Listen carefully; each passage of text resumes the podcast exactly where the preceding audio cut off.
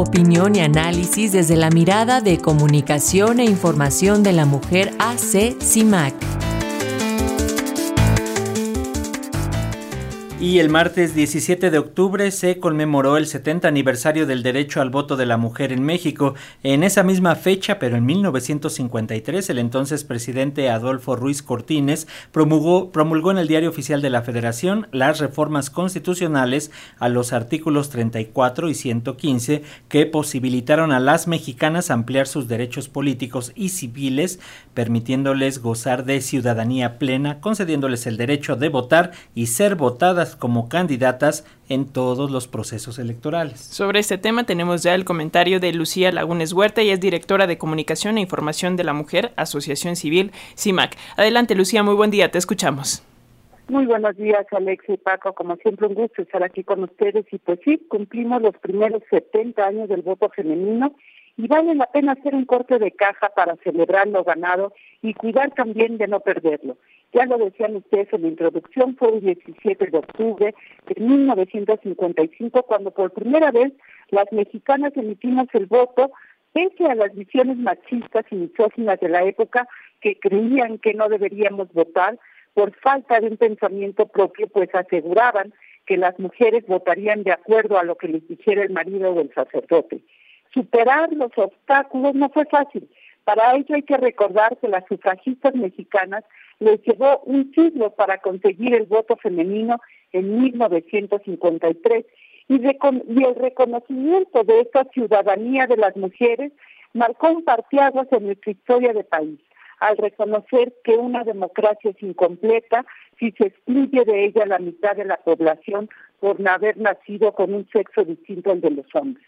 Por ello, esta conmemoración, Alexia Paco, del voto femenino en México nos ayuda a recordar que esta transformación del derecho ganado tardó 26 años para tener a la primera gobernadora en este país, lo cual ocurre en 1979 cuando doña Griselda Álvarez, recordaremos, llega al gobierno de Colima y con ello se abre una rendija para que las mujeres lograran ocupar estos cargos. Esta grieta abierta al patriarcado permitió que en 39 años nueve mujeres ocuparan una gubernatura en siete entidades federativas. En ningún momento de estos 39 años hubo más de una mujer al mismo tiempo que estuviera gobernando una, entidad en nuestro país. A este paso, pues la paridad, imaginarán, se veía inalcanzable. Por ello había que acelerar la justicia de la igualdad y las sufragistas modernas de 2019 hicieron los cambios constitucionales que generaron un salto en la, en la presencia de las mujeres en el mundo político.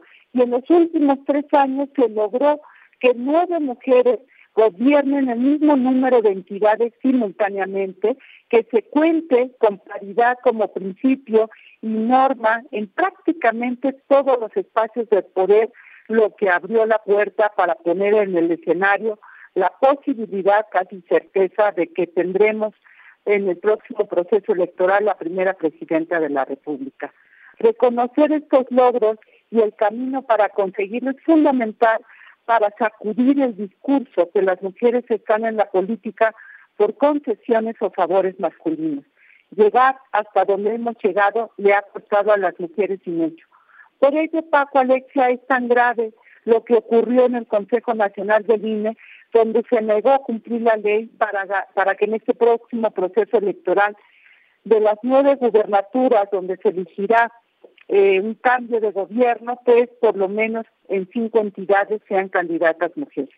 La decisión paritaria avalada por el Consejo, eh, pues nos demuestra, ¿no? Nos demuestra todavía que en materia de derechos ganados las mujeres tenemos que seguir defendiéndolos porque la posibilidad de retrocesos está aquí cada segundo y lo estamos viendo en este momento.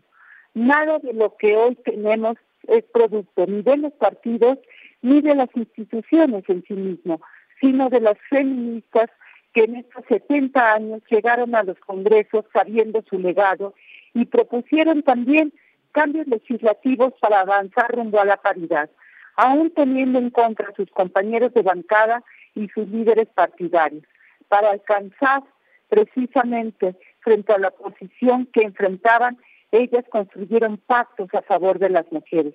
Y así lograron que en 1993 por primera vez se estableciera la recomendación en la ley electoral para que los partidos políticos postularan por lo menos 30% de mujeres en los cargos de elección popular. Así de poco a poquito llegamos al cambio constitucional de la paridad en todo, que fue la catapulta para la presencia política de las mujeres. Sin esta historia no habría la posibilidad de una presidenta ni de 10.000 cargos electorales para las mujeres en las elecciones del 2024 y tendría que haber por lo menos, insisto, cinco gobernadoras. La garantía de esto está en manos del Tribunal Electoral y esperemos que este, esta instancia pues vote y, garantice pues los derechos partidarios de las mujeres. Sin estos avances construidos por las mujeres tampoco habría recursos financieros para sus campañas, para la formación política, entre de los partidos de las mujeres instrumentos de vigilancia para la obligación cuando se intenta evadir como se está haciendo ahora. Llegar entonces a los 70 años del voto femenino con varios triunfos en el bolsillo debe, debe ser el aliciente para sustentar la presencia paritaria de las mujeres, aun cuando los partidos aseguren que ellos por sí mismos garantizarán la paridad es poco creíble porque lo que la historia nos ha demostrado es que son los partidos los primeros en obstruirla y en violarla. Las instituciones hoy tienen que defender ese legado de un siglo de sufragistas y de 70 años del voto femenino que les ha dado a muchas mujeres la posibilidad de estar en estos espacios políticos. Y precisamente eh, no me puedo despedir de esta colaboración sin felicitar a Pulso de la Mañana, que está por cumplir 34 años al aire en la tarea periodística comprometida con la sociedad. Paco Alecha y a todo el equipo de Pulso de la Mañana, pues que vengan muchos años más, que buena falta nos hacen espacio con ustedes. Gracias, Lucía, que ustedes también forman parte fundamental de, de, Pulso, de esta historia. Ustedes ahorita ya con un comentario formal semanal, pero antes en diversas entrevistas, comentarios, trabajos especiales. Gracias también por acompañarnos, Lucía, y a todos, IMAC. Un abrazo. Hasta pronto.